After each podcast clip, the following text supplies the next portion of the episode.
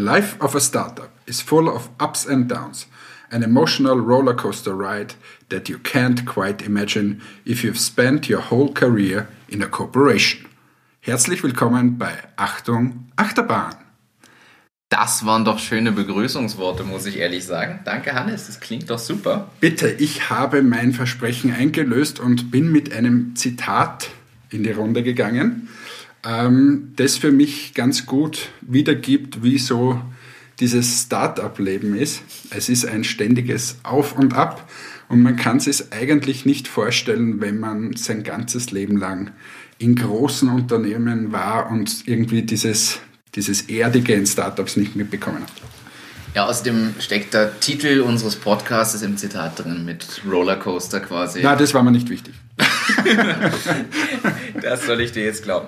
So, ich könnte jetzt ganz frech fragen, du Hannes, wie war denn diese Woche 2 Minuten 2 Millionen? Wie war Höhle der Löwen? Was sagst du denn dazu? Nachdem es jetzt Dienstag ist, wo wir diesen Podcast aufzeichnen, kann ich dir leider noch nichts sagen. Wir zeichnen nämlich vor diesen Sendungen auf.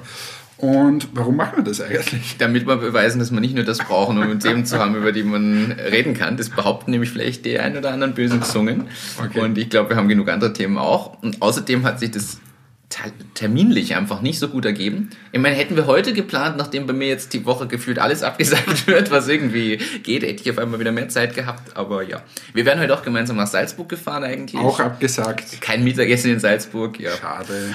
Äh, muss man durch.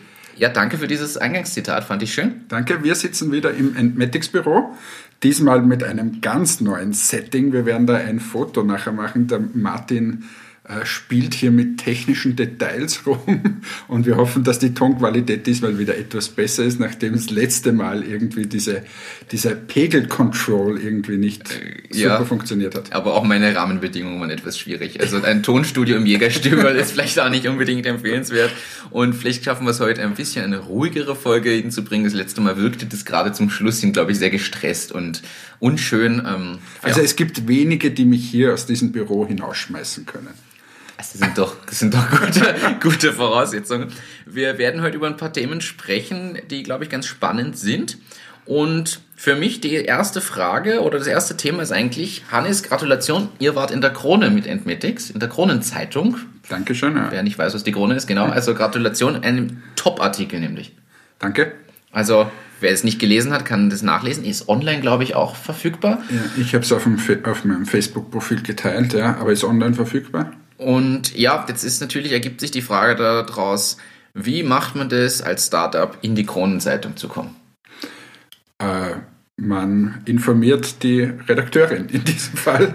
Äh, danke an die äh, Frau Kneidinger von der Kronenzeitung. Ähm, wir haben über die letzten Jahre eigentlich immer wieder mal was gemeinsam gemacht. Es ist so, dass ähm, die Frau Kneidinger sich immer wieder informiert bei uns und äh, wie es Entmatics denn so geht und ob wir irgendwas Neues haben. Ähm, und diesmal hat sich das ergeben und dann haben wir diese Informationen geteilt, dass wir jetzt in, in Deutschland im Professional-Sektor einen ganz tollen neuen Kunden äh, gewonnen haben. Das war schon letztes Jahr. Wir haben dann, also den Kunden haben wir gewonnen im September und haben dann äh, relativ viele Schulungen durchgeführt äh, im, im, Herbst und Winter. Und jetzt geht das Ganze so richtig los. Äh, der Kunde ist die, die Firma Clear. Äh, Clear ist eigentlich der größte Friseur oder größte Friseurkette in Europa. Und, in Europa sogar? Ja, ich glaube in Europa, ja. Und 1200 Filialen alleine nur in Deutschland. Und ähm, ja, Dort sind wir sozusagen gelistet mit unseren äh, Streifen und mit den anderen Produkten, auch mit der Augenbrauenfarbe. Und direkt für die Anwendung quasi. Das heißt, der Friseur genau. wendet das an bei seinen entsprechenden Kunden genau und so Kundinnen. Und um das ist es im Artikel gegangen und natürlich werden dann auch äh, andere Kunden von uns, ob es jetzt die Amerikaner sind, wie zum Beispiel CVS oder Walmart genannt, ähm, und ja, war für uns wieder eine tolle Werbung und da freuen wir uns immer richtig drüber. Und also das heißt auf der einen Seite Danke ähm, an die Kronenzeitung und das zweite Dank geht an die äh, Firma Clear und vor allem an die Menschen bei Clear, die an uns immer ge geglaubt und äh, haben und uns das Vertrauen geschenkt haben. Das ist nämlich nicht selbstverständlich. Ähm, ja, genau. Klingt gut, ja. Also ich kann nur sagen, ich bin nicht beim Clear, aber meine Friseuse ist auch sehr Friseurin, Friseuse. Friseurin. Ja, Friseurin ist auch äh, begeisterte Entmetics-Anwenderin. Von dem her, das ist tatsächlich in der Branche echt bekannt mittlerweile und habt da was Großes aufgebaut über die ja. letzten Jahre. Aber mich führt es zu dem ersten Thema, nachdem ihr da jetzt drin wart. Und zwar ist für mich einfach die Thematik ab wann ist es als Startup sinnvoll, in die Zeitung zu gehen? Weil es gibt jetzt Leute, die sagen, ja, PR ist immer gut. Da bin ich persönlich, glaube ich nicht, dass das sinnvoll ist, immer einfach irgendwas zu machen, sondern das zielgerichtet oder auch getimed zu machen. Und da ist vielleicht, können wir über das Thema sprechen, denn wir beide haben PR-Erfahrung ein bisschen durch die Startup-Thematik jetzt einfach und waren das ein oder andere Mal in der Zeitung. Und die Frage ist vielleicht für viele auch da draußen, wann macht es Sinn, in die Zeitung zu gehen? Wie komme ich da überhaupt grundsätzlich hin? was kann ich tun und vielleicht auch noch die Unterscheidung Print versus Online und bringt das überhaupt was? Auch diese Frage kann man sich ja durchaus stellen. Ja. Und ich glaube, das wäre vielleicht ein spannendes Thema, wo sich einige was mitnehmen können. Ja. Ja, ja also meine Meinung dazu ist, dass, dass ähm, es trotzdem immer gut ist, wenn du in der Zeitung oder in den Medien bist, solange du eine Aussage hast. Ähm, also es ist immer dann schwierig, wenn's, wenn du zum hundertsten Mal denselben Blödsinn erzählt hast oder so. Äh, und das machen wir zum Beispiel auch nicht. Also wir informieren grundsätzlich, also wir haben so, so PR ähm, oder wir, wir, haben Listen mit ganz vielen Redakteuren drauf und so. Presseverteiler. Presseverteiler quasi, und an die schicken wir in okay. unregelmäßigen Abständen ähm, unterschiedliche zielgerichtete Informationen. Auch lokal aufgeteilt, das heißt, ihr wisst in Deutschland war jetzt was, dann geht es nur an die deutschen Redakteure oder so? Genau, genau, richtig. Und jetzt nicht nur lokal die, die Aufteilung, sondern auch nach Medium, was ich auch für sehr äh, wichtig finde, weil ähm, also wenn, wenn du jetzt quasi so eine, ein eher wirtschaftlich angehauchtes Thema, was wir jetzt in der Kronenzeitung hatten ähm, und die Barbara Kneidinger gespielt hat, das ist ähm, was anderes, als wenn ich jetzt zum Beispiel zur Freundin nach, äh, nach Deutschland irgendwas schicke. Zur Freundin schicke ich eher die Informationen, dass wir jetzt, keine Ahnung, neue Kaltwachstreifen haben für den Intimbereich oder für irgendwas anderes. Ähm, das ist dort die Information und äh, in der Kronenzeitung Wirtschaftsteil ist halt eher die Information, äh, wie geht's der Firma, was sind die Entwicklungen dort. Also dieser Presseverteiler ist aufgeteilt nach Regionen und natürlich ähm, welches Medium ähm, braucht welche Informationen.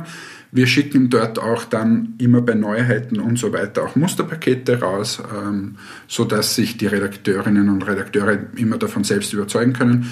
Und das betreiben wir eigentlich schon seit Anfang an, aber eher noch unregelmäßig. Wir wollen das jetzt ein bisschen auf der, auf, in eine Regelmäßigkeit bringen. Ähm, ja, das heißt aber, kann man quasi sagen, es gibt da einen Teil der Aussendung oder der Kommunikationsarbeit, die quasi das Vertrauen ins Unternehmen als Ganzes stärkt. Und das andere, wie du angesprochen hast, dieses Beispiel mit der Freundin, da geht es eher darum, dem Konsumenten schmackhaft zu machen, was es Neues gibt, ihn zwar zu informieren, aber auch ein bisschen anzuteasern, dass er Kunde genau weiter genau. bleibt oder wird. Absolut. Also okay. wenn du, wenn du die Kronenzeitung, bleiben wir bei dem Beispiel, dort äh, wird jetzt quasi die Öffentlichkeit informiert, dass wir ähm, wachsen, dass uns gut geht. Da werden Investoren informiert durch so einen Bericht oder einfach unser Umfeld, wenn wir nach Personal suchen.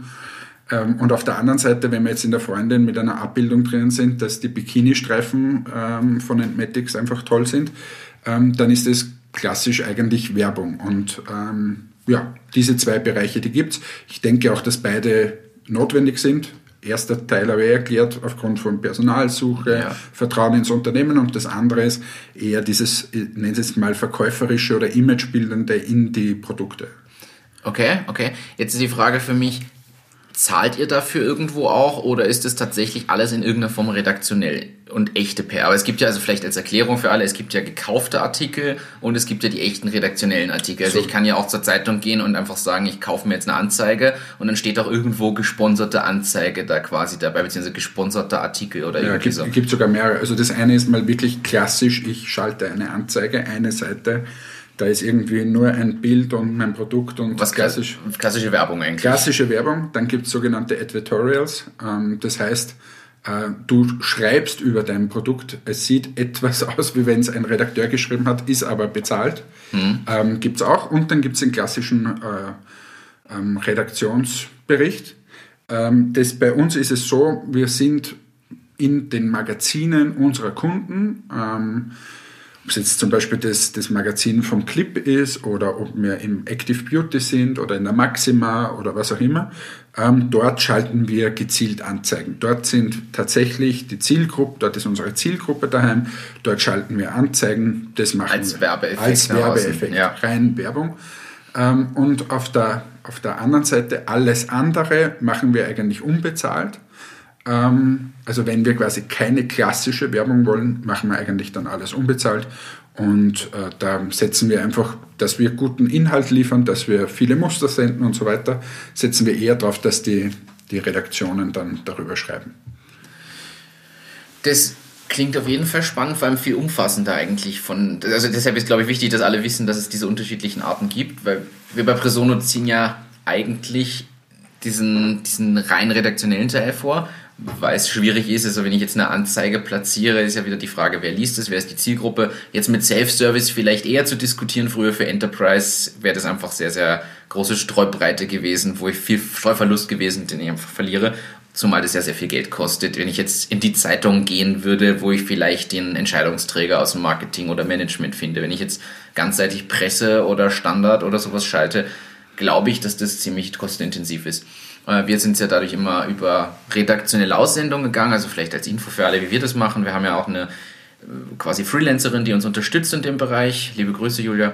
Und die selber entsprechend journalistischen Background hat und dort einfach für uns, mit uns gemeinsam die Presseaussendungen verfasst und dann an entsprechende Verteilerlisten schickt, beziehungsweise mittlerweile auch über die APA das tatsächlich verteilt. Da kann man das online reinstellen und die schicken das dann in ihre Verteilerlisten rein, was nochmal eine größere Reichweite einfach hat und auch erfolgreich funktioniert. Also muss man sagen, diese APA-Aussendung machen wir seit Mitte letzten Jahres, glaube ich, und haben einfach gesehen, dass da die Response Rate nochmal deutlich höher ist. Zumal du da Fachmagazine mit anwählen kannst. Das heißt, die wähl du kannst bestimmte IT-Magazine oder sowas mit anwählen, wo die das automatisch hinschicken, sowohl online als auch die Print-Variante. Und dadurch hast du eine größere Reichweite, weil du nicht zwingend immer an die richtigen Redakteure rankommst. Aber ist für euch online sehr wichtig, oder? Wie ist das? Vor allem Self-Service jetzt ist sicher der Online-Anteil höher. Der Online-Anteil ist höher, hat es jetzt auch bei der aktuellen Aussendung, wir haben ja jetzt gerade passend zu 2 Minuten 2 Millionen Aussendung wieder gemacht, dadurch kann ich es aktuell sagen, wird es natürlich online viel mehr gefeatured, aber auch, weil sich die Magazine leichter tun. Erstens gibt es reine Online-Magazine, gerade fachspezifische, die gibt es halt wirklich nur online oder nur quartalsweise dann gesammelt in irgendeiner Form im Print mit Spezialthemen. Und ansonsten, ja, wen interessiert, jetzt muss man ehrlich sagen, wenn man sich einen Standard anschaut, der berichtet fast nie über Startups, den interessiert das nicht. Die österreichische Startup-Szene wird eh relativ stark immer wieder irgendwo unterstützt oder medial, ist medial vertreten. Dadurch ist es ja gar nicht so leicht, in Print reinzukommen, wenn man jetzt sagt, hey, wir haben eine Software und die ist halt cool für Unternehmen, ja, warum sollte es in die Zeitung gehen? Also muss man auch ehrlich sagen. Und dadurch ist online natürlich ein bisschen der Fokus, weil wir es auch stärker nutzen können, um den Link dann an spezifische Entscheidungsträger zu schicken. Also wir nutzen das auch dann als Link aus dem Fachmagazin online und schicken es über LinkedIn oder eine E-Mailing-Kampagne an die richtigen Leute, die sich wiederfinden in diesem Magazin und dadurch angetriggert sind. Und das ist einfach so der, der Ansatz. Ansonsten muss man ja sagen, dass alles, was Startup relevant ist, ja mal über Broadcasten oder Trending Topics sehr, sehr stark vertreten ist in Österreich wo man ja auch diskutieren kann, ist das vielleicht zu viel oder viele erwarten sich dann, dass sie vom Printmedium dieselbe Response kriegen. Dann kann man ja klar sagen, es sind so zwei Plattformen oder Medien, die das einfach sich zur Aufgabe gemacht haben, diese Thematik zu forcieren. Und nur weil dort ein Bericht über ein 500.000 Euro starkes FFG-Basisprogramm drin ist, heißt es das nicht, dass das die oberösterreichischen Nachrichten interessiert, dass irgendwer ein Basisprogramm gekriegt hat. So schön das ist, aber zu unserer Zeit, jetzt muss man sagen, fast schon sagen, zu unserer Zeit, das klingt auch schon komisch, aber als wir unser Basisprogramm hatten, das war die Zeit, da hat noch nicht jeder drüber geschrieben, dass er ein höheres Basisprogramm gekriegt hat. Und jetzt ist man mit 200.000 Euro Basisprogramm plötzlich im medialen Hype gefühlt, aber auch nicht wirklich, weil das ist halt nur in diesem, in diesem Ökosystem. In dieser Startup. Genau, genau da drin und da ist es eh super, weil mich interessiert es schon, aber auch nur als ganz spezifisch Interessierter. Mhm. Es wird deswegen jetzt keiner das Produkt plötzlich mehr kaufen oder so, nur wenn man das hat. Und ich glaube, da muss man auch aufpassen, ja, was für Botschaften trägt man aus. Meine, für Persona ist so, dass ähm, natürlich die Startup-Community schon eine Zielgruppe ist. Das ist ja bei, bei Matix jetzt ein bisschen Stimmt. anders. Also Ja, sicher, das könnte jeder schön Augenbrauen. Selbstverständlich, selbstverständlich, aber ähm, wenn man sich unsere Persona ansieht, wie wir quasi definieren, wie unsere Idealkundin sozusagen ist, und äh, wir müssen sagen, in unserem Bereich sind es nun mal die Damen, ähm, da, da werden jetzt nicht unendlich viele in der Startup-Community in Österreich herumlaufen davon. Äh, deshalb müssen wir in breitenwirksamere äh, Magazine zum Beispiel gehen und das ist halt, ähm, ich habe es ja vorher gesagt, eine Maxima, eine Active Beauty, was auch immer ähm, und dort äh, einfach auch Werbung schalten, damit Ja. man uns kennt und damit unsere Marke bekannter wird, damit ich dann letzten Endes am POS mich für dieses Produkt entscheide. Und damit ich weiß, aha, hier gibt es nicht nur die großen Marken wie Viet in unserem Bereich, sondern da steht daneben mittlerweile fünf bis acht Produkte von Antmatics. Ja, was sehr super ist. Also, Was, was super ist, ähm, aber ist immer wieder ein, ein erneuter Kampf. Ja. Aber ja, abschließend vielleicht einfach ein paar Tipps, die Learnings aus den letzten Jahren. Also man sollte Redakteure nicht zuspammen. Wenn man irgendeinem Redakteur jede Woche irgendeine Neuigkeit über seine Firma schickt, wird der irgendwann sagen, es reicht mir. Ich glaube, gezielt, mit, also mit Maß und Ziel ist auch dort das Richtige.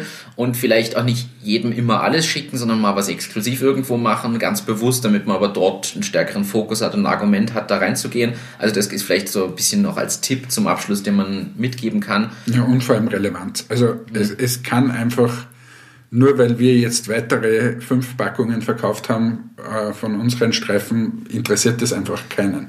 Also es muss schon eine gewisse Relevanz haben, wenn wir wieder auf den Kronenzeitung-Artikel kommen, wenn, wenn so wie wir einen so einen großen Kunden du gewinnst, da geht es wirklich um 1200 äh, Friseurläden. Wir reden von 10.000 Friseurinnen und Friseuren, die das anwenden. Wahnsinn. Wir haben 1200 ähm, äh, Filialleiterinnen und Filialleiter geschult und, und, und, und. Ähm, also auch danke da nochmal an unser Team äh, in 40 Schulungen innerhalb von, glaube ich, acht Wochen. Ähm, das alles durchgedrückt. Das ist halt schon, das ist wirklich, glaube ich, eine tolle Leistung. Aber wir, nur weil wir jetzt unter Anführungsstrichen vielleicht einen kleineren Kunden irgendwo gewinnen, machen wir jetzt keine Presseaussendung. Also das, Ja. Es ist, als ob ich bei Presono jede Woche rausschicke, hey, wir haben wieder zehn neue Zahlen des Self-Service-Kunden. So, Genau. ist, ist, ja, Genau. klar. Es gibt dann wieder kritische Zahlen, wo man sagt, hey, ab dem Zeitpunkt macht es wieder Sinn, dass man sagt, hey, äh, genau, also, genau. Es muss einfach eine Relevanz haben, was Ja. Leute interessiert.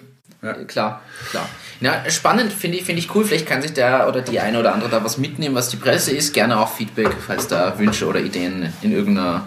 Äh, Und wir können, wir können, glaube ich, beide die Julia sehr, äh, sehr empfehlen. Ähm, also ich habe auch schon mit ihr zusammengearbeitet äh, bei Enmetix.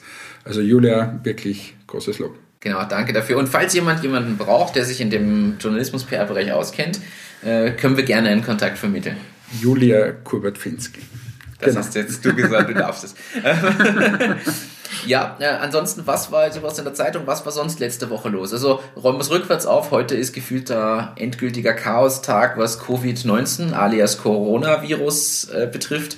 Mir wurden heute fast alle Termine für die Woche abgesagt. Keiner darf mehr irgendwen extern treffen. Wenn, dann wird es auf Skype verschoben, was natürlich zumindest immerhin keine Absage ist, aber es drehen alle völlig am Rad, aber äh, rückwärts aufgerollt. Ähm, ja, was war sonst los?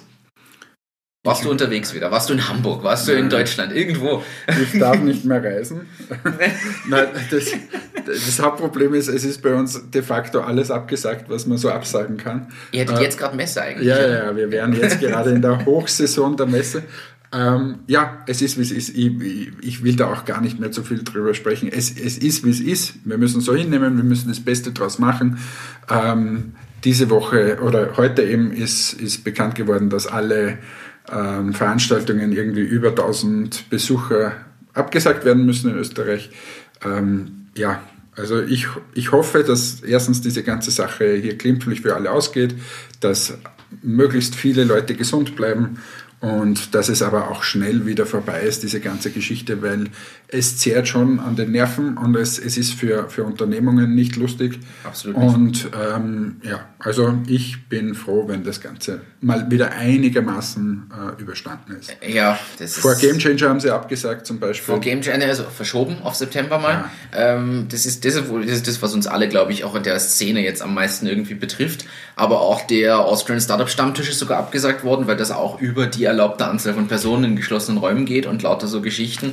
Und mein Herz blutet, äh, Lars gegen Manchester United findet ohne mich statt. Ja, du kannst nur vom Fernseher zuschauen, oder? Ich werde vom Fernseher zuschauen. Ja, das wird, wird sehr gut. Aber was man sagen muss, kann ich das sagen? Ich glaube, es ist ja kein Geheimnis, oder? Weil das kommt dann Donnerstag raus, da gehen wir mit der Botschaft auch schon publik. Äh, Presono versucht jetzt das einfach auszunutzen, was da ist.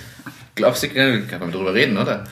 Ja, äh, Presono hat ja Features eingebaut, sozusagen, die prädestiniert sind. Also genau. ihr macht jetzt nicht irgendwas extra. Ja, genau, also wir wollen es nur anders kommunizieren. Also die Kommunikation ist halt so, Presono hat ja Features eingebaut, damit ich quasi ähm, zum Beispiel jemanden eine Präsentation schicke und ähm, der, der Gegenüber oder der Empfänger kann sich selber und kann sich selber durchklicken. Also durch die interaktiven Möglichkeiten drin schicke ich dem die Präsentation. Ich weiß noch nicht, was von den Produkten interessiert ihn und er kann sich selber seine eigenen Pfade durchklicken, Informationen aufrufen und Co. Also das für alle, die sich Personen noch nicht so genau angeschaut haben. Und wenn man jetzt dann die Frage stellt, ja, was ist der Unterschied zu einer Webseite? Natürlich steht in einer Präsentation mehr drinnen als wie auf einer Webseite. Ähm, und, und, oder kann ich und, mehr reinschreiben, weil es einfach viel individueller ist. Und es ist gleichzeitig besser wartbar, weil ich glaube, dass unser Tool trotzdem für viele Leute irgendwie leichter zu verstehen oder zu bedienen ist als jetzt die meisten Web-CMS-Lösungen. Trotzdem, ich kann gleichzeitig an Präsentationen arbeiten. Ich kann den Leuten das, was ich eh dem Kunden so bereitstelle, auch auf dem iPad zur Verfügung stellen, was sie in ihrer eigenen Präsentation einbauen und und und. Aber wir haben uns jetzt vorgenommen, wir werden das ausnutzen, diesen ich nenne es mal ein bisschen, ich nenne es mal Panik-Hype persönlich, weil es mir halt zu viel ist, aber warum nicht ausnutzen? Denn alle unsere Kunden, die wir haben und auch potenziellen Kunden im Enterprise-Bereich jetzt zumindest mal, darüber hinaus ja eigentlich sogar, weil selbst Entmetics ist ja im Self-Service ein potenzieller Kunde, alle sind betroffen davon, dass die Messen abgesagt sind.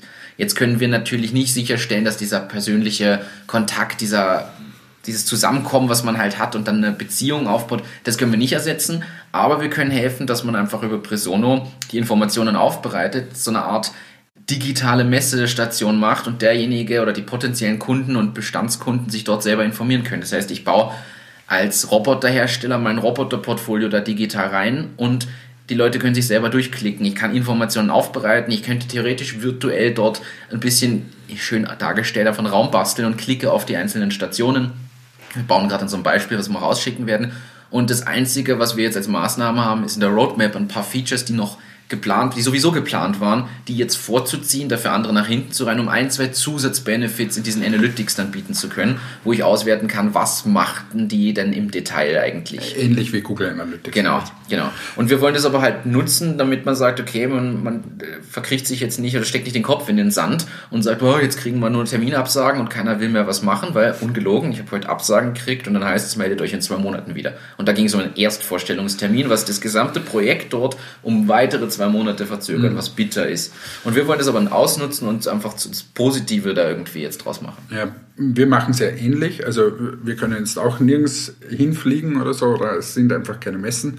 Somit haben wir quasi von unserer Roadmap einfach den Fokus jetzt äh, auch sehr, sehr stark auf, auf Online gelegt ähm, und werden da jetzt einige Kampagnen fahren, ähm, reduzierte äh, Preise und so weiter, einfach wieder mehr mit den Kunden online in, in Kontakt kommen und also quasi dieser Online-Messepreis, nennen wir ihn mal so. Und auf der anderen Seite müssen wir natürlich schauen, diese größeren Kunden oder Großkunden ähm, und Key-Accounts, wie kommen wir mit denen irgendwie in Kontakt? Und da haben eh wir zwei schon gesprochen, da kann Persona natürlich auch eine Hilfe sein. Ähm, du musst irgendwie herausstechen aus diesen hunderttausenden E-Mails, die jeder kriegt. Ja. Ähm, und Standard-Newslettern und solche Standard-Newsletter. Also ja, das ist sicher eine Challenge, aber äh, ja, wir haben das jetzt so genutzt, dass wir einfach ähm, mal versuchen, dieses ganze Thema Web, E-Commerce und so wieder stärker zu machen. Es bleibt Klar. uns eh nichts über. Also, ne. Und ja, aber äh, um einfach, einfach auch zu zeigen, man kann auch versuchen, was Positives draus zu machen und wir werden versuchen, das vielleicht auch in irgendeiner Form vermarktungstechnisch als positives Argument quasi umzumünzen. Ich kann ja dann berichten, ob das funktioniert oder nicht, weil das weiß ich natürlich nicht. Es kann natürlich auch ein Schuss in den Ofen sein, aber was gibt es denn zu verlieren? Probieren kann man es. Genau. Du, jetzt aber noch zu letzter Woche. Wir haben ja letzte Woche die Sendung eher abrupt beenden müssen, weil du aus deinem Jägerstübel geschmissen wurdest. Richtig, weil Leute Hunger hatten. Was war denn da los? Erzähl mal, also du warst auf einer Marketingkonferenz, hast den Podcast aufgenommen im Jägerstübel zur Mittagszeit. Es ist sehr gescheit, Martin, äh, weil irgendwann haben die Leute halt Hunger und möchten sich da reinsetzen. Und genau das ist passiert. Ja.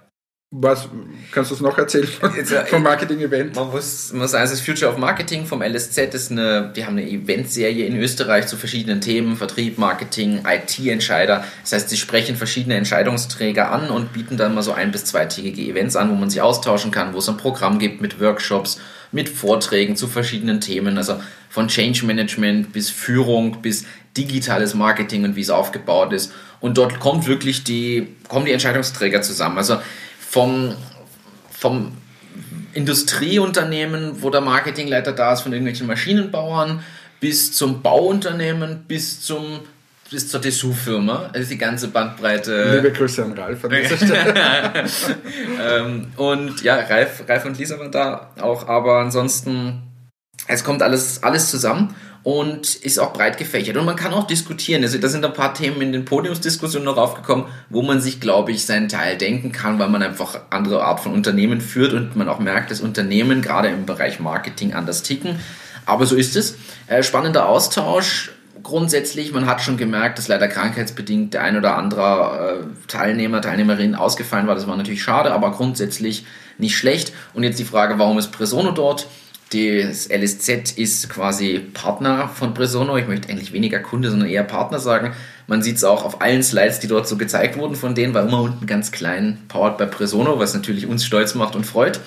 Und wir haben quasi da so ein Agreement, sie kriegen eine gewisse Unterstützung von uns, beziehungsweise haben wir das letztes Jahr gestartet. Dafür dürfen wir als Partner auf diesen Events auch aktiv sein haben dort einen Monitor stehen, beziehungsweise jemand von uns vor Ort, der auch interessierten Personen dort erklärt, was Presono ist.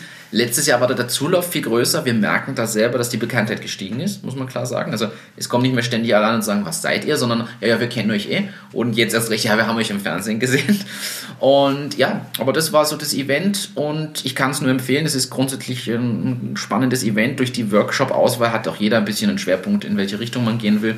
Und ich bin ganz stolz, dass wir diesmal gemeinsam mit einem Kunden dort nämlich einen Vortrag, eine Präsentation halten durften mit dem Gerald Breuer von Erema der einfach dort berichtet hat, erstens natürlich, was ist Erema und was macht Erema, aber warum setzt er auf Presono, um Marketing, Vertrieb, Service jetzt dann in weiterer Folge auszustatten und wo soll die Reise hingehen? Was hat quasi zur Entscheidung geführt, Presono zu nehmen? Welche Vorteile erhofft er sich? Er möchte seinem Vertrieb zentral die Inhalte zur Verfügung stellen, alle Präsentationen und vertriebsrelevanten Unterlagen und und da, und. Da schließt sich der Kreis quasi zum Referenzmodell, was wir letzte Woche kurz genau. oder vorletztes Mal gesprochen haben.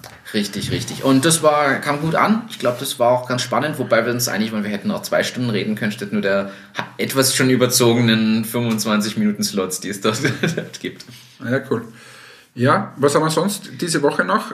Äh, außer dem Jägerstüberl? Ja, wir, wir, könnten jetzt noch das Thema äh, Corona abschließen, so wir das vielleicht, vielleicht weglassen. Für mich war, hat sich die Frage gestellt und ich dachte mir, das diskutiere ich mit dir wir haben beide ja privat einen gewissen Bezug zu, zur Medizinbranche und es ist jetzt so, dass die Krankenhäuser ja alles, was nicht dringend oder, oder relevant ist, absagen, sondern verschieben die ganzen OPs und Co., weil nicht ausreichend Mundschutzsachen da sind, wenn nicht ausreichend Handschuhe da sind. Die Desinfektionsmittel gehen ihnen langsam aus, da sollen sie sparsam mit umgehen, die Ärzte und Krankenschwestern und Pfleger und Co. und alle, die da tätig sind. Und für mich ist dann die Frage, ist das der Moment, warum nutzt es keiner. Man könnte doch jetzt eine Fabrik aufmachen, ganz schnell irgendwie oder irgendwer rüstet um, der jetzt einfach solche Handschuhe oder Mundschutzsachen herstellt. Wäre das nicht was? Also du hast keine Ahnung, wie lange es braucht, eine Fabrik hochzuziehen für Desinfektionsmittel. also, da kommen wir dann wahrscheinlich zum nächsten Thema. Wie baue ich irgendwas von der Idee auf? Aber ich glaube eher, das Thema ist nicht jetzt eine Fabrik äh, hochzuziehen, sondern man muss jetzt mal, also zwei Themen. Das eine ist, es gibt ja gewisse Kapazitäten auf der Welt. Also irgendwie jeder Kontinent, nehme ich mal an, hat Fabriken für Desinfektionsmittel, für Handschuhe und so weiter. Ähm, und die Frage ist, ist es richtig verteilt? Also das passiert ja jetzt auch, dass, dass viel so äh, Masken, die in China vielleicht jetzt nicht mehr so gebraucht werden, dann auch zu uns äh, geschickt werden.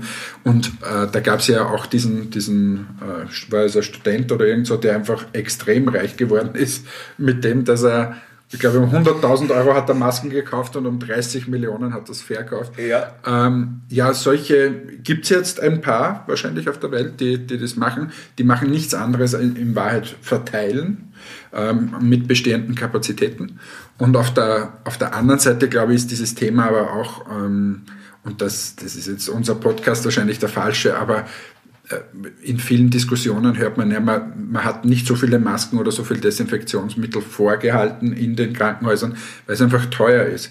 Und ich persönlich als Privatperson frage mich dann, naja, wenn wir schon Milliarden ausgeben für, für unser Gesundheitssystem, ähm, ob es an diese Masken gescheitert ist, ja, also, aber gut, hat wahrscheinlich auch keiner sehen können, dass das jetzt alles so passiert. Oder wie schnell das geht. Und wie schnell ja. sowas geht. Und ich glaube einfach, das ist für die Zukunft ähm, sicher jetzt auch, auch wegweisend, äh, weil sich die Länder wieder mehr mit, dem, mit solchen Themen beschäftigen müssen. Und weil wir in irgendeiner Folge mal gesprochen haben, na, was, was sind so die, ähm, die richtigen Momente auch für Startups. Ich glaube, wenn sich jetzt, auch wenn jetzt gerade die Krise ist, aber die Länder und, und Organisationen werden sich nachher trotzdem massiv mit dem Thema beschäftigen. Klar. Wenn man ja, da hoffentlich.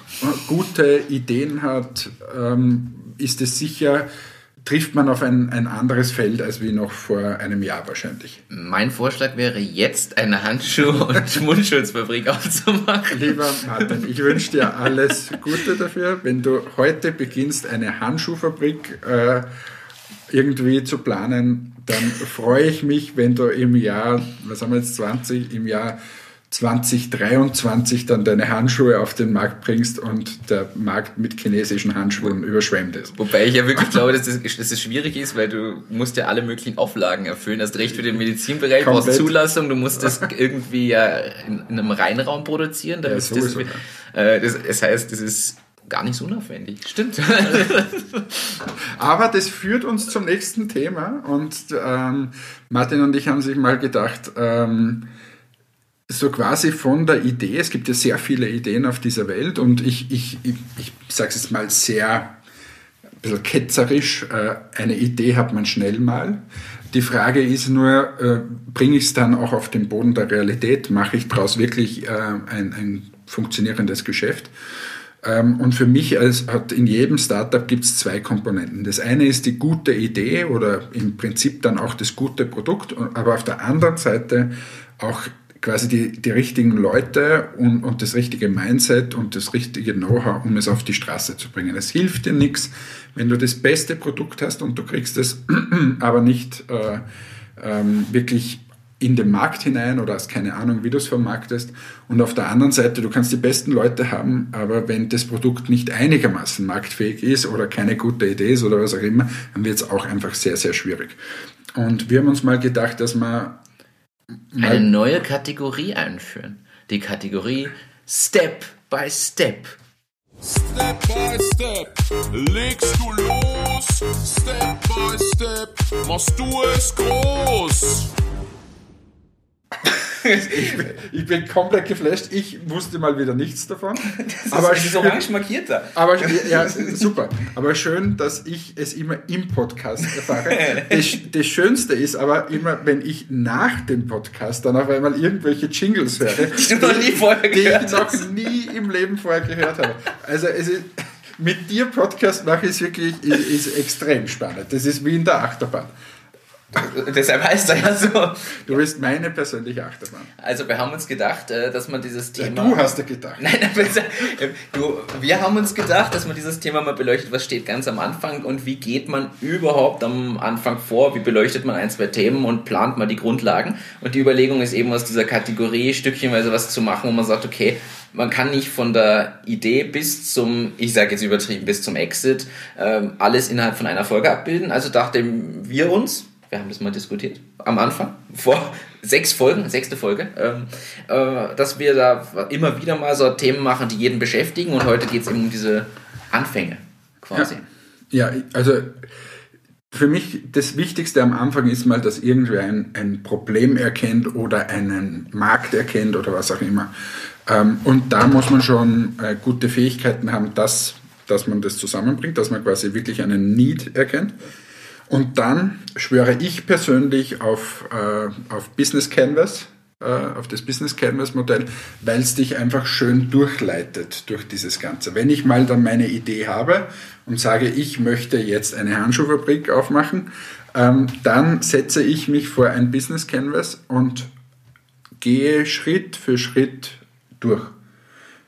Wir haben das bei Presono so gemacht. Ja. In Wahrheit haben wir es auch bei Matix äh, so gemacht. Und egal wer zu mir kommt und sagt, er möchte sowas machen, den gebe ich entweder dieses Business Canvas Modell oder ich führe ihn durch, weil es eh schon so in, in Fleisch und Blut übergegangen ist. Vielleicht zur Erklärung für unsere Hörerinnen und Hörer, was ist Business Canvas? Martin erklärt uns wieder mal die Welt. Martin erklärt die Welt. Ja, ähm, Business Model Canvas. Business Model ist ja einfach nur Englisch für Geschäftsmodell und Canvas ist halt, Business Model Canvas ist ein Ansatz, wie man das skizzieren kann. Grundsätzlich sollte man sich seinem Geschäftsmodell ja gut überlegen und sich mal die W-Fragen stellen. Wer macht einfach was? Mit wem und für wen und auf welche Art und Weise und was kommt dabei heraus, also welcher Ertrag. Und jetzt tippt der Hannes nebenbei, das hört man bestimmt total gut. Ähm, es ist okay. Und es ist das Thema ist einfach, dass man sich mit der Business Model Canvas so eine Art Papier vor sich legt. Man kann das einfach auch googeln. Da gibt es nämlich wirklich ein, zwei schöne Vorlagen, die man selber ausfüllen kann. Und beschäftigt. Ich habe es übrigens gerade gegoogelt, äh, damit wir das hier nebenbei aufgemacht haben. Das ist der Grund, warum ich getippt habe. Ähm, und da gibt es unendlich viele, wenn man es auf Google eingibt. Also Business Model Canvas einfach mal eingeben. Und es empfiehlt sich tatsächlich, und wir haben diese Hausübung damals auch gemacht und ich kann es auch jedem empfehlen, druckt euch das sogar aus und füllt es mal händisch aus. Oder halt digital, wer digital ist, aber das hilft schon. Oder auf groß ausgedruckt und mit gelben Klebezetteln in irgendeiner Form bespickt. Und man beleuchtet dort drin einfach den Aufbau seines Geschäftsmodells und schaut sich mal an, okay, welche Leistung oder welches Problem ähm, stiftet dann welchen Nutzen quasi, also falsch, welches Problem löse ich und welche Leistung stifte ich. Und das ist so quasi der Wert, den ich generiere in irgendeiner Form für jemanden. Und der ist mal das Zentrum von dem Ganzen. Und diesen Wert baut sich alles auf. Und dann schaue ich mir an, okay, welche Maßnahmen brauche ich, um das zu erschaffen oder zu bieten? Welche Ressourcen setze ich dafür ein oder welche, welche ja, nicht nur Ressourcen in, in sachlicher Form, sondern auch Personen oder Partner brauche ich dann in irgendeiner Form, um dahin zu kommen. Machen wir mal vielleicht ein Beispiel. Ähm, wenn wir auf die Idee kommen, wir brauchen Kaltwachsstreifen für die Augenbrauen. Ähm, Gibt es noch gar nicht, glaube ich. Die, die hat es damals tatsächlich nicht gegeben. Stimmt. Und ähm, dann ist so, wer sind so die wichtigsten Partner, die wir haben? Damals Patentanwalt ähm, und, oder, oder auch Produktion oder Labor ähm, bis hin zu, zu Zertifizierungsstellen und, und, und. Also die haben wir da damals eingetragen. Ähm, und so sind wir quasi Schritt für Schritt, was sind die Key Activities, was, was machst du da, was musst du als ersten Schritt machen und und und, äh, bis hin zu Kundensegmente. Wen sprichst du an? Wen sprichst du Wer an? ist die Zielgruppe und auf welche Art und Weise sprichst du genau diese Kunden an? Weil da ja. gibt es ja auch verschiedene Wege. Genau. Also bei euch Professionals zum Beispiel. Richtig, genau. Und das ist auch dort so entstanden. Also das heißt, äh, dass man sagt, der Friseur kann es brauchen und Kosmetiker kann es brauchen, aber auf der anderen Seite kann es eigentlich jeder auch daheim machen. Ähm, und das waren dann schon unsere zwei Segmente und dann haben wir uns noch angeschaut, okay, wie erreichen wir jetzt sozusagen den Friseur? Da kannst du dann sagen, so direkt über Web oder auch über, über einen Friseur-Großhandel oder was auch immer. Ähm, und dasselbe machst du dann auch für, für die Privatperson. Wie erreichst du die? okay, ich kann äh, zu zwei Minuten zwei Millionen gehen, dort sagen, das habe ich, dann habe ich einen Webshop und dann kaufen sie es. Oder ich bin einfach bei den großen Retailern dieser Welt gelistet. Also es gibt viele, viele Ansätze. Alles das kann man dort eintragen. Dann gibt man noch ähm, die Kostenstruktur dahinter. Kostenstruktur. Also ich schaue mir eigentlich an, welchen Wert generiere ich, auf welche Art und Weise und wie gebe ich ihn nach außen und welche Kosten entstehen dabei und dann noch das Wichtigste natürlich, wie generiere ich in irgendeiner Form einen Ertrag daraus? Was kommt für mich zurück als Unternehmen? Weil ohne, diese, ohne diesen Teil bin ich maximal eine Non-Profit-Organisation.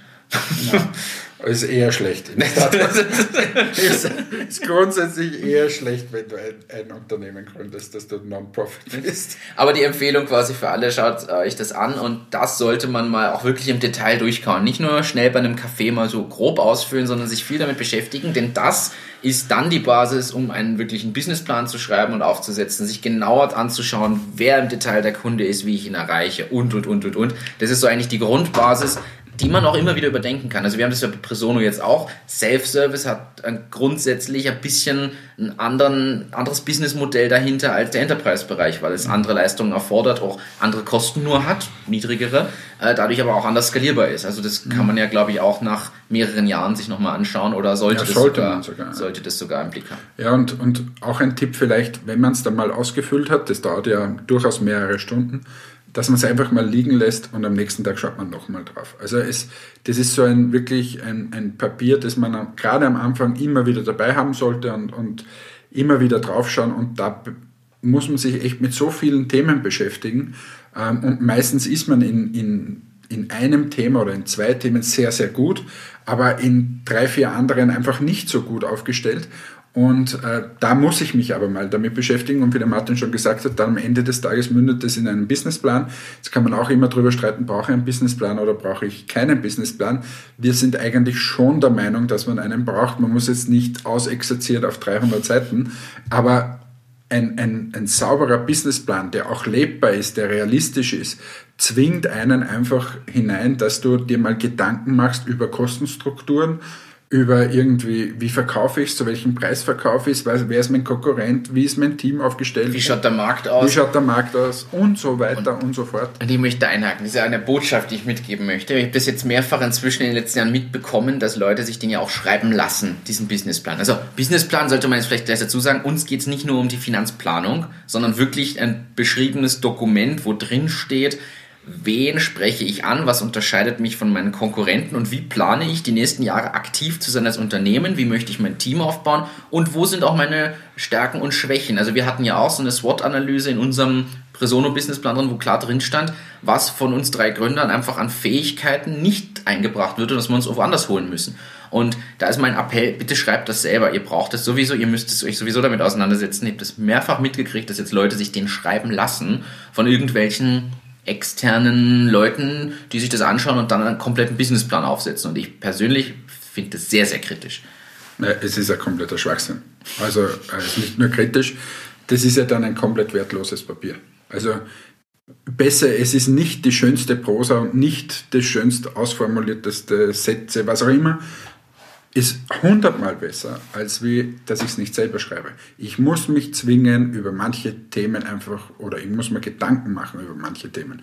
Und natürlich ist es unangenehm, aber diese Fragen kommen sowieso auf im täglichen äh, Business. Also jeder, der sich selbstständig machen äh, möchte, der sollte sich mit den Themen, die da drinnen stehen, einfach mal auseinandersetzen, äh, weil es kommt sowieso immer äh, auf einen zu. Das ist vielleicht auch so ein Thema, was ist der Unterschied zwischen einer Selbstständigkeit, wenn du Startup bist oder wenn du so wie wir Unternehmen führst, im Vergleich zu dem, wie, wie wir beide noch angestellt waren. Wie ich angestellt war, habe ich mich um meine Themen kümmern können. Das heißt, wie, wie ich Marketingleiter war, um das Thema Marketing. Wie ich im Produktmanagement war, über das Thema Produktmanagement aber alle anderen Themen haben mich nur sehr wenig betroffen eigentlich.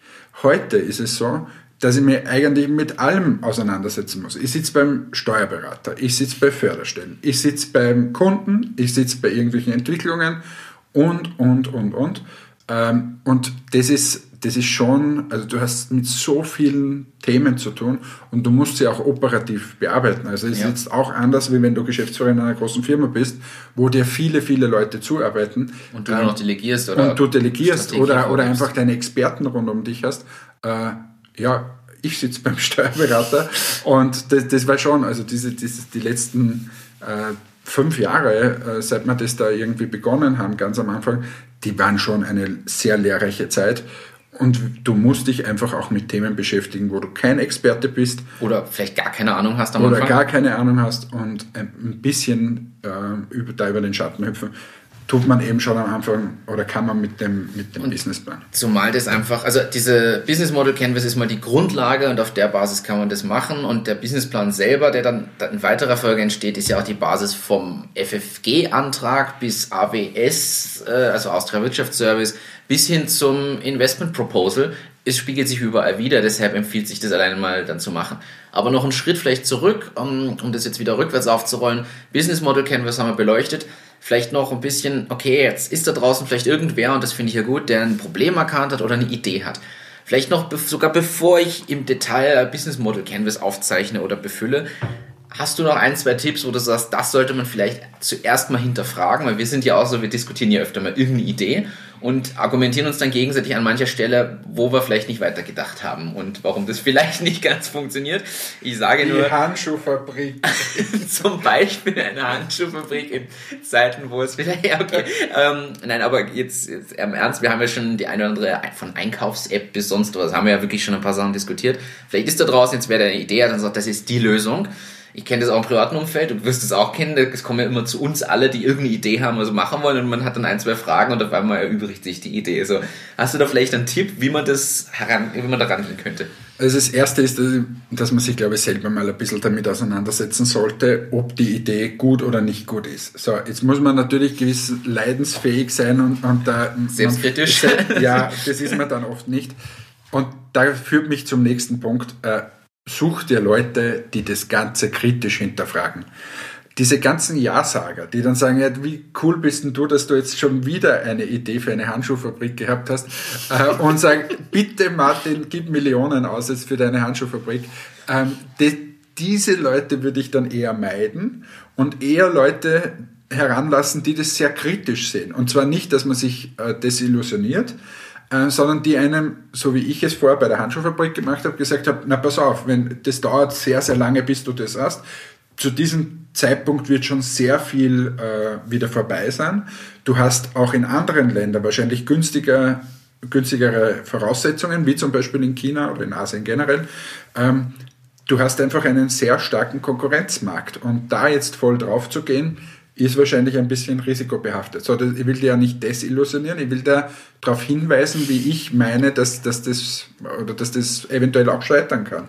Ja. So, und wenn ich dann immer noch überzeugt bin, dass ich sage, na, jetzt, ich habe jetzt das alles gehört, ich habe es auch reflektiert und ich bin trotzdem überzeugt, ähm, da beginnt dann das, wo, es dann auf einmal spannend wird, da, da will man wirklich, aber man sollte schon kritisch das einmal hinterfragen. Aber wenn man das alles gemacht hat, dann glaube ich, geht man in diesen Businessplan und ja. Das heißt auch, man sollte nicht beim ersten Kontraargument gleich na, aufgeben. Überhaupt nicht. Na, überhaupt nicht. Aber man sollte zumindest Lösungen drüber nachdenken. Na, ja. und, und Lösungen. Wenn da ich sage, so die Handschuhfabrik dauert drei Jahre und du sagst, nein, das wird der Hannes jetzt so hingeschätzt haben, kannst du ja theoretisch damit auseinandersetzen, da dauert das wirklich drei Jahre, was sind die Voraussetzungen und so weiter. Vielleicht plant Österreich grundsätzlich solche Fabriken hier anzusiedeln, weil sie gerade sehen, wie die Versorgung schwierig ist ähm, und so weiter. Gibt es ja. ja viele Argumente auch, die dann dafür sprechen. Aber diese negativen Argumente oder negative Kritik, ich würde es gar nicht mehr negativ sehen, sondern eher Kritik und darauf hinweisen, dass dieses Businessmodell vielleicht noch nicht ganz so ausgefeilt ist, ähm, das ist wichtig, dass man das selbstkritisch annimmt und man sagt, okay, vielleicht hat er oder sie da recht und wie gesagt, nicht von diesen Ja-Sagern äh, umgarnen lassen, die vielleicht dann am Ende des Tages sogar noch was von dir wollen und drum Ja sagen. Ähm, das ist so mein Haupttipp. Wenn man diese Phase aber dann überstanden hat, wo, wo alle das kritisch gesehen haben, dann halt mit voller Power dahinter stehen und alles Mögliche ausarbeiten. Ich, hab, ich möchte ein Beispiel bringen. Bitte, ich hab, ich hab, Hast du eine Idee? Ich habe eine Idee.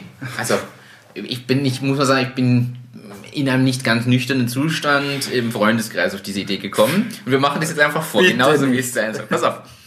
Na. Es kennen viele die Situation nach dem Feiern in einem nicht ganz nüchternen Zustand, nach dem Verzehr von dem ein oder anderen berauschenden Getränk, Alkohol, also bitte nichts anderes.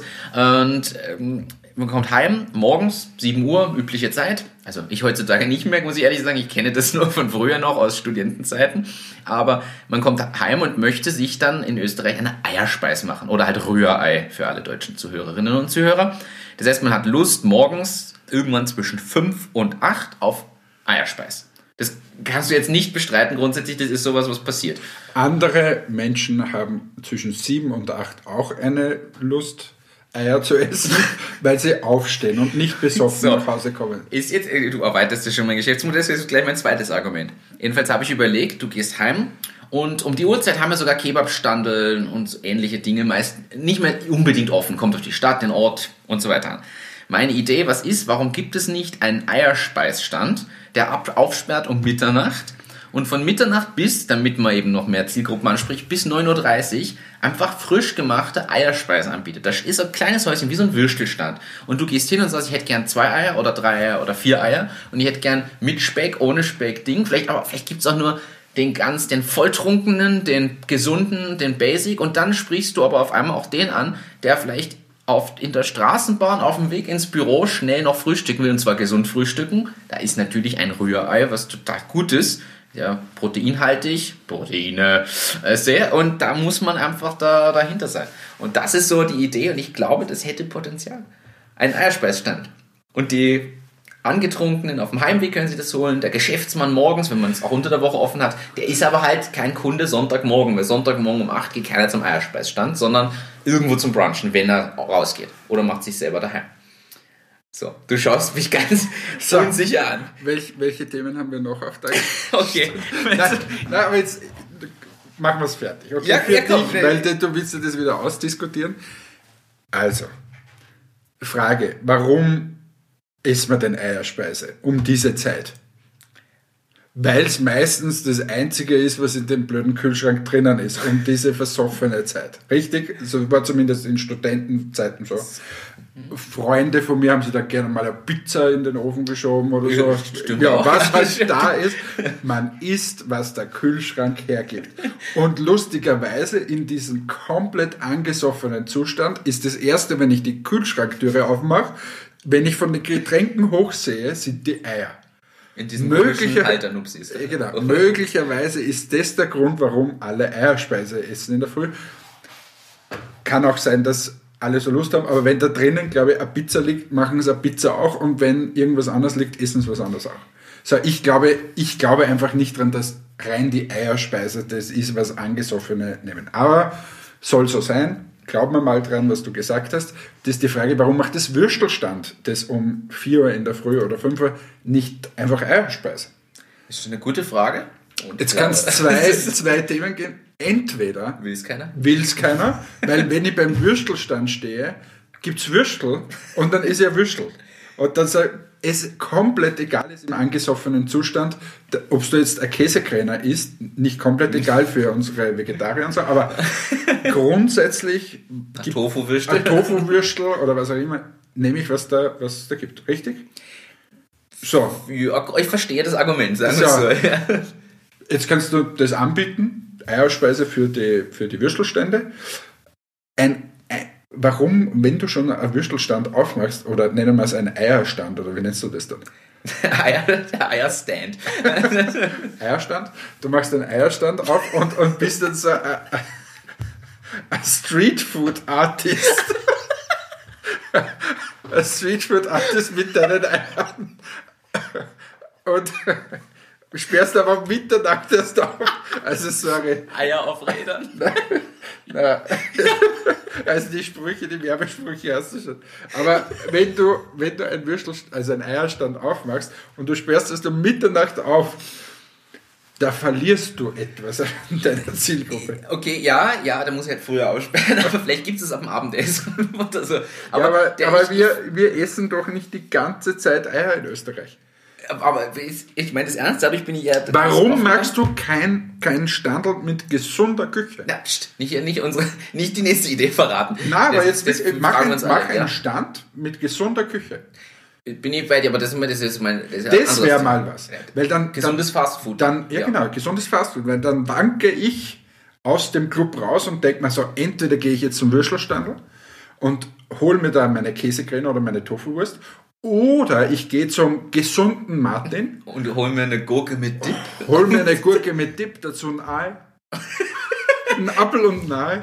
Ähm, Ja. Okay, da möchte ich jetzt umswitchen. Ich glaube nämlich, dass die Zielgruppe dann die falsche wäre. Gesundes Fastfood sollte es tagsüber geben, damit man, wenn man irgendwo in der Innenstadt das Büro hat, ob man was Gesundes, aber Schnelles essen kann. Oder an Autobahnraststätten, wie wir beide wissen, zahlt sich so eine McDonalds-Mitgliedskarte ziemlich aus, wenn man im Außendienst unterwegs ist. Aber davon ganz abgesehen. Aber ich, warum bin ich drauf gekommen, um das abzuschließen? Ich kenne wirklich Leute, die machen sich noch im Club, bevor wir rausgehen, aus, ja, jetzt gehen wir zu Person XY auf Eierspeis. Die gehen an drei drei Würstelständen und sieben Kebabstandeln vorbei zu fünf, nur um dann Eierspeis Weil es eine Tradition ist. So. Tradition aus diesen versoffenen. Aber da geht es ja nicht nur um das, dass ich dass jetzt da ein Ei genieße, was ich dann an so einem Standel von dir auch. Da geht es ja um das, dass man zu irgendwem heimgeht, dort dann in gemütlicher Runde diese Nacht ausklingen lässt bis um 10 Uhr vormittags und sie die Eier reinpfeift mit Speck meistens und es ist eh alles, was der Kühlschrank hergibt. Ja. Und, und dann andere Aktivitäten äh, starten, wie Schlafen zum Beispiel. So. ja. Also da geht es ja um das, das kannst du alles in deinem Standard nicht anbieten. Aber nochmal, Martin, ich will dich nicht abhalten. Bitte nimm all dein Erspartes, mach den Rollen, die rollenden Eier von Martin in Linz auf und wir schauen, ob es funktioniert. Ich unterstütze dich, aber ich werde kein, kein Kunde. Kunde. und das glaube ich zum Beispiel nicht. Ich glaube auch, dass das Ding als Auto quasi fahrbar auch spannend wäre vor dem Zeltfest wo alle rausstürmen und ich wette, du verdienst dich dumm und dämlich. So, und wenn das jetzt irgendwer hört und macht, möchte ich beteiligt werden. So, gibt es da draußen Ja. irgendjemand, der mit Martin dieses rollende Eierstandel realisieren möchte? Bitte schreibt uns. Wer will Martin sein? das wäre jetzt Wer fragen. will Martins Eier? Äh, bitte einfach schreiben. Okay, danke für diese. Aber so muss das diskutiert werden. Ich finde das sehr gut. Ich glaube noch immer dran. Ich Super, du bist jetzt Argumente. über die Phase drüber. Aber ich denke, muss man auch sagen, die Idee kam ja nicht heute. Ich denke schon ein bisschen länger drüber nach und ich habe schon vielleicht nicht unbedingt ähm, valide Umfragen, aber ich habe schon ein, zwei Umfragen gemacht. Deine Umfragen. Ich, ich, ich wette um alles. Bitte sehr ehrlich. Die finden um 5 Uhr in der Früh statt. Da ist meine Zielgruppe Wo unterwegs. alle schon, ja, eh, deine Zielgruppe, wo alle schon sich denken, boah, es ist hier, boah, es ist so laut und jetzt habe ich so viel getrunken. Jetzt will ich zum Martin heim, der kocht die beste Kernöl-Eierspeise, die es hier gibt. Und dann sagst du, na, könntest du dir vorstellen, jetzt eine Eierspeise zu essen? Und ich so, boah, das ist die geilste Idee. Wenn das deine Umfrage ist, äh, das ist genau diese Ja-Sager, vor der ich vorgewarnt habe. Könnt, könnte man als valides Argument gelten lassen. Okay, schließen wir die, schließen wir die Geschäftsidee Nummer 1 ab. Ähm, sie Aber, weiterleben. aber wir könnten eine neue Kategorie einführen. Schickt uns eure Geschäftsideen Und wir und wir diskutieren sie. diskutieren sie. das finde ich gut. Wie nennen wir die Kategorie? Schickt uns eure Geschäftsideen. Okay, passt. Das machen wir. Also Du her musst damit. jetzt wieder so einen Jingle machen. Ja. Den möchte ich jetzt hören. Schickt uns eure Geschäftsideen. Schickt uns eure Geschäftsideen, eure Geschäftsideen, eure Geschäfts Geschäftsideen. So, Okay. jetzt haben wir ihn Ja, gehört. das haben wir gehört. Ähm, ist in Ordnung, du kriegst deinen Jingle, aber nur weil du so viel Jingle magst. Ähm, kommen wir zu einem anderen Thema, was du angekündigt hast. Übrigens, du kündigst jetzt die sechste Folge, ich habe noch immer keinen Hillinger reingekriegt. Das kündigst du seit Ui, quasi ui, ui, ui. ein paar Wochen an. Ich wollte heute, heute, heute hätte es sogar gepasst, weil es jetzt relativ spät ist. Wir können nachher, kommst du noch? Äh, gehen wir auf einen Hillinger rein. gehen wir auf einen Hillinger Wein oder machen einen Running Gag draus, der sich einfach über die nächsten 100 Folgen zieht. Das- Aber nein, können wir gerne machen. Ich bin, ich bin Wir machen so lange, bis uns der Leo eine Kiste schickt. Das war jetzt so ein, so ein Winken mit dem Soundsfall. Oder wir Müsli-Riegel vom Heinrich Prokop bekommen. Zweite Winken mit dem Soundsfall. Ja, ähm, das Thema, was wir angekündigt haben oder du angekündigt hast, irgendwer hat scheinbar schon gefragt nach einer der aus meiner Sicht coolsten Stories der, der Geschichte. Also, es ist ein bisschen beängstigend eigentlich, weil man könnte sich Sorgen machen, jetzt nachdem das schon ein bisschen her ist. Ich fasse es so zusammen, Hannes hat schon eine Entführung durch. Und jetzt frage ich dich, Hannes, erzähl uns deine Reisetipps. Wie werde ich nicht entführt? Hannes Reisetipps. Ja, also die Geschichte spielt in China. Ich war ja schon relativ viel auf der Welt unterwegs und habe schon sehr viele Plätze und, und Länder besuchen dürfen. Und das war wirklich eine der spektakulärsten Geschichten, die ich jemals erlebt habe. Und zwar ist es so, ich erzähle Reisetipp, macht man gleich vorweg. Mein Reisetipp ist, steig immer nur in offizielle Taxis. Das erzähle ich auch immer jedem, wenn er mich fragt, was muss ich beachten in so schwierigen Ländern. Sag immer, steigst in offizielle Taxis, kann dir nichts passieren. So, ich fliege also nach China und lande dort am lokalen Flughafen, war zu dem Zeitpunkt ungefähr schon weiß nicht, 24, 26 Stunden unterwegs mit dem Flugzeug und ähm, bin also sehr müde. Jetzt hat uns unser, also der Partner dort vor Ort hat gesagt, hey Hannes, du landest hier um eins in der Nacht oder so, äh, ich hole dich vom Flughafen ab und bring dich ins Hotel. Da habe ich gesagt, ja, brauchst du nicht, weil dieses Hotel ist fünf Minuten weg. Ich weiß ganz genau, wo ich hin muss. Ich steige in ein Taxi, alles gut, bitte geh schlafen. So. Ja, dann bin ich gelandet, bin zum Taxistand gegangen und hatte leider kein lokales Geld mit. Und habe gesagt, hey, ich habe eine Kreditkarte, nimmst du die? Und alle Taxifahrer haben mir gesagt, nein, sie nehmen keine. Ich muss reingehen und Geld abheben. Auf dem Weg rein hat mich ein anderer Taxifahrer gefragt, hey, ähm, ich nehme auch Kreditkarte, magst du mit dem Taxi mit mir fahren? Habe ich gesagt, boah, cool, muss ich nicht Glück zu dem gehabt, ja. Gehabt, gehe ich mit. Dann ist er mit mir durch die halbe Ankunftshalle äh, gelaufen und hat, ich bin dann vorbeigelaufen am, am äh, also äh, an dieser, am Bankomat und da hat er gesagt, na, aber hier wäre ein Bankomat, hier kannst du auch Geld abheben für später und so, habe ich dann gemacht und bin trotzdem mit dem Typen mitgelaufen. Ich bin dann in einen Van gestiegen. Ähm, Wie sah der aus? Sieht das dort aus wie ein Taxi oder ist es einfach ja, aber wirklich, also so ein Taxi, Taxi-Van, aber kein offizielles Taxi. Okay. Aber der war extrem freundlich. Es hat, wie gesagt, ich war 26 Stunden unterwegs, ich war todmüde, ähm, wollte einfach nur in das Hotel, habe ihm das Hotel gezeigt, er hat gesagt, ja, kennt da alles und hat gesprochen und so weiter. So, ich steige in das Taxi, dort sitzt irgendein Chinese äh, und fährt los. So, Van, dunkler Van, hinten irgendwie abgedunkelt oder so, aber du hast hinausgesehen, alles gut. Es hat geregnet an dem Tag. Ich bin eingeschlafen. So, und wie ich dann nach einiger Zeit aufgewacht bin, waren wir leider unterwegs auf einem Feldweg. Und man muss dazu sagen, du hast gerade schon gesagt, das Hotel wäre fünf Minuten weg gewesen. Fünf Minuten weg gewesen. Ich bin eingenickt für, glaube ich, 10 oder 15 Minuten und war dann auf einem Feldweg unterwegs und habe mir gedacht, oh, so sah die Straße da vor einem halben Jahr nicht aus. Äh, sich was verändert? Frag doch mal den Fahrer. So, jetzt muss man wissen, in China geht kein Google, da geht, das Handy ist nicht gegangen, gar nichts ist gegangen. Ähm, somit blieb nur der Fahrer und der Fahrer war, sagen wir mal, wenig kommunikativ, sprach auch kein äh, Englisch, war es äh, 0815 kleinerer, glatzköpfiger Chinese. Ähm, ja, und der fuhr und fuhr und es ist irgendwie nicht besser geworden. Wir sind da in so einem Wald und ja, es war Hat irgendwie dich quasi ignoriert. habe mich toll ignoriert. Und dann habe ich mir gedacht, oh, diese Situation, die wird hier eher schwierig. Ähm, habe dem dann immer wieder mehr das Hotel und der ist auch nicht wahnsinnig freundlich gewesen, also war eher aggressiv und ist immer weitergefahren. Und dann habe ich mir gedacht, oh scheiße, hier läuft etwas komplett aus dem Ruder. Ähm, und habe mir dann überlegt, was machst du und was passiert mit mir. Und äh, wie gesagt, habe ich schon einiges an Erfahrung und ein, ein Kollege bei der Trodat äh, von mir, der in Afrika viel unterwegs war, der hat mir mal Geschichten erzählt, wie er selbst in Afrika entführt worden ist und hat mir beschrieben, du wirst dann auf einen Platz gebracht, dort musst du viel Geld zahlen, also viel Geld heißt 4.000, 5.000 Dollar und dann lassen sie dich dort stehen und da sitzen aber Leute mit Maschinengewehr und so weiter. Haben wir gedacht, das erspare ich mir doch in China. Ähm, wie komme ich da wieder raus? Jetzt haben wir gedacht, so, also wie gesagt, Van, ich bin da hinten gesessen, er vorne gefahren. Ich greife ihm einfach mal auf die Schulter, dann wird der doch irgendwie entweder eine Waffe ziehen oder irgendwie reagieren. Jetzt So. muss man sagen, die sind ja auch Körperkontakt nicht unbedingt gewohnt, ist durch die Kultur halt. Es ist, ich glaube, die kulturelle Barriere war in dieser Situation eher die, das ge- geringste Übel. Aber das hat ein zusätzliches. Ja, nein, ich habe mir, mir kurz überlegt, ob man in Asien Leute angreifen darf oder nicht. Oder, oder, oder ob ich mich vorher verbeugen soll. Gut, äh, habe dem Herrn dann, den edlen Herrn dann auf die Schulter gegriffen und es hat ihm nicht so gefallen, aber er hat keine Waffe gezogen. Und jetzt kürze ich die äh, Geschichte etwas ab, ähm, weil sonst werde ich noch eingesperrt.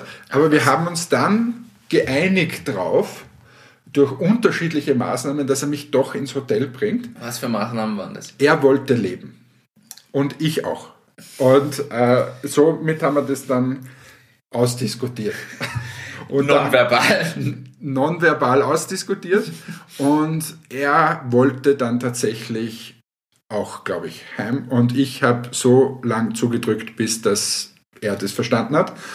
Und ähm, genau, dann ist er mal stehen geblieben. Also am Anfang hin und her getöckelt, wie du das aus Filmen kennst, dann stehen geblieben, dann habe ich ihm zugedrückt, habe ihm gezeigt, hier zum Hotel.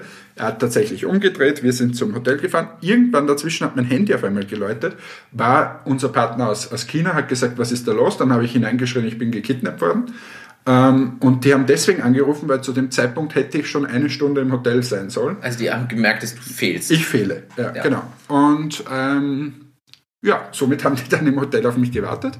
Und wir sind dann mit dem, also das Hotel ist an der Hauptstraße, der ist dann irgendwann auf eine normale Straße wieder gefahren, ist dann auf die Hauptstraße gefahren. Er war immer begleitet durch meinen Arm. Und äh, ja, irgendwann sind wir dann zu dem Hotel gekommen. Dort ähm, ist es so, dass alles Video überwacht wird. Jetzt haben wir gedacht, so, wenn ich da raushüpfe, raus, rauslaufe, ähm, dann sagt er, ich habe ihn nicht bezahlt und so weiter. Und wie, wie ich das dort in China erkläre, weiß ich nicht. Jetzt habe ich, bin ich hinausgehüpft, wie der dort stehen geblieben ist, und habe ihm das Geld, das ich vorher abgehoben habe, in das Taxi geworfen, so dass man das sieht auf den Kameras und bin dann mit meinem Koffer reingelaufen. Dort hat dann unser Partner gewartet, die ganze Hotelmannschaft und so weiter. Und ähm, der ist halt sofort mit offenen Türen davon gebraust. Und ja, das führt, führt mich wieder zu meinen Reisetipps. Steig immer in richtige Taxis. Wie erkenne ich Offizie- die? Offizielle Taxis, da gibt es eigentlich in jedem Land, erstens sehen die eh aus wie offizielle Taxis mit Taxischild um, aber auch in jedem Land gibt es irgendwie so Certificates für Taxifahrer, die, die sind da drin. Das ist Nummer eins. Und ähm, also das ist, das ist die wichtigste äh, Geschichte. Mein Learning in China ist, ich fahre nirgends mehr so wirklich, wenn ich nicht begleitet bin. Ja. Das heißt, ich schlafe jetzt in meinem Airport-Hotel dort, äh, gehe direkt vom Airport dort rüber, schlafe dort und lasse mich dann von den Partnern holen. Ähm, ja. Also das, das sind so, jetzt Aber ist die Stimmung so da. Es also, ist, es muss ist- Witz erzählen. Ja, das, das, aber es ist für mich doch immer eine krasse Story eigentlich, weil man in der heutigen Zeit ja jetzt nicht unbedingt mit sowas rechnet. Ich meine, Asien ist ja trotzdem eine Business Destination, wo viele Leute irgendwie hinfliegen, mal grundsätzlich. Jetzt weiß ich nicht genau, welcher Ort ist, wollen wir vielleicht gar nicht im Detail sagen, bevor irgendwer jetzt gar nicht mehr dahin fliegt. Also wenn der Virus dann.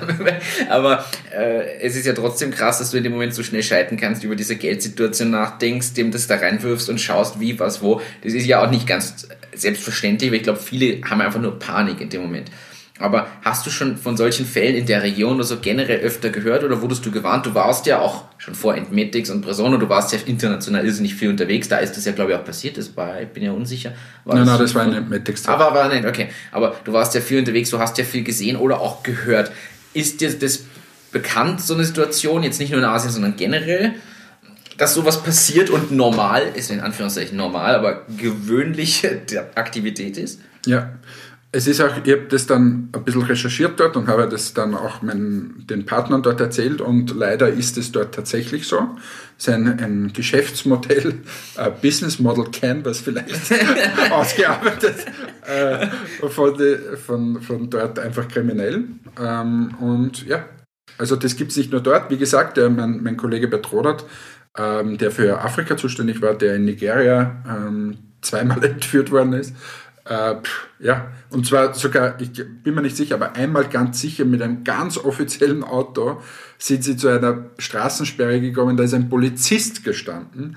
Der Polizist auch alles, Marke hergezeigt und so weiter, hat dann erklärt, wo sie, also sie haben gefragt, wo ist denn diese Adresse und das ist ja nicht so wie bei uns oder in Deutschland, sondern, ah na, das ist dort hinten und in dieser Region, aber ich fahre mit und zeige es euch, damit es sicher ist.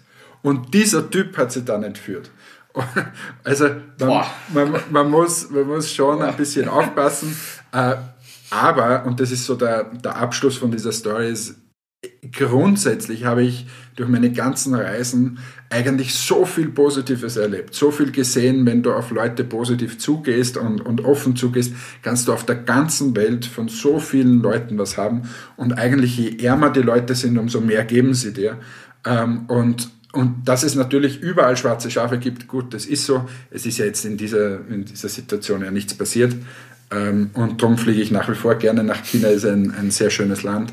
Ähm, ja, ich bin jetzt nicht böse auf alle Asiaten und habe jetzt nicht Angst, äh, wenn ich einen Chinesen sehe. Das wäre ja auch, das wäre ja wirklich übertrieben, aber es ist trotzdem, glaube ich, interessant, also traurig, aber interessant zu sehen, dass es sowas gibt und auf was man achten sollte. Also, ja. ja. Äh, die Story haben wir somit auch gehört. Jetzt ist quasi die Neugier gestillt. Jetzt äh, überlegen wir uns, was für eine spannende oder lustige Story als nächstes von dir kommt, weil da gibt es ja die ein oder andere Geschichte. Ähm, vielleicht, okay, die, ja, lassen wir das Thema vielleicht für heute, sonst, sonst wird das nie was. Du hast dir einen Witz gewünscht. Wir haben das letzte Mal auch einen Witz versprochen. Also du hast genauer gesagt versprochen, was wir heute machen.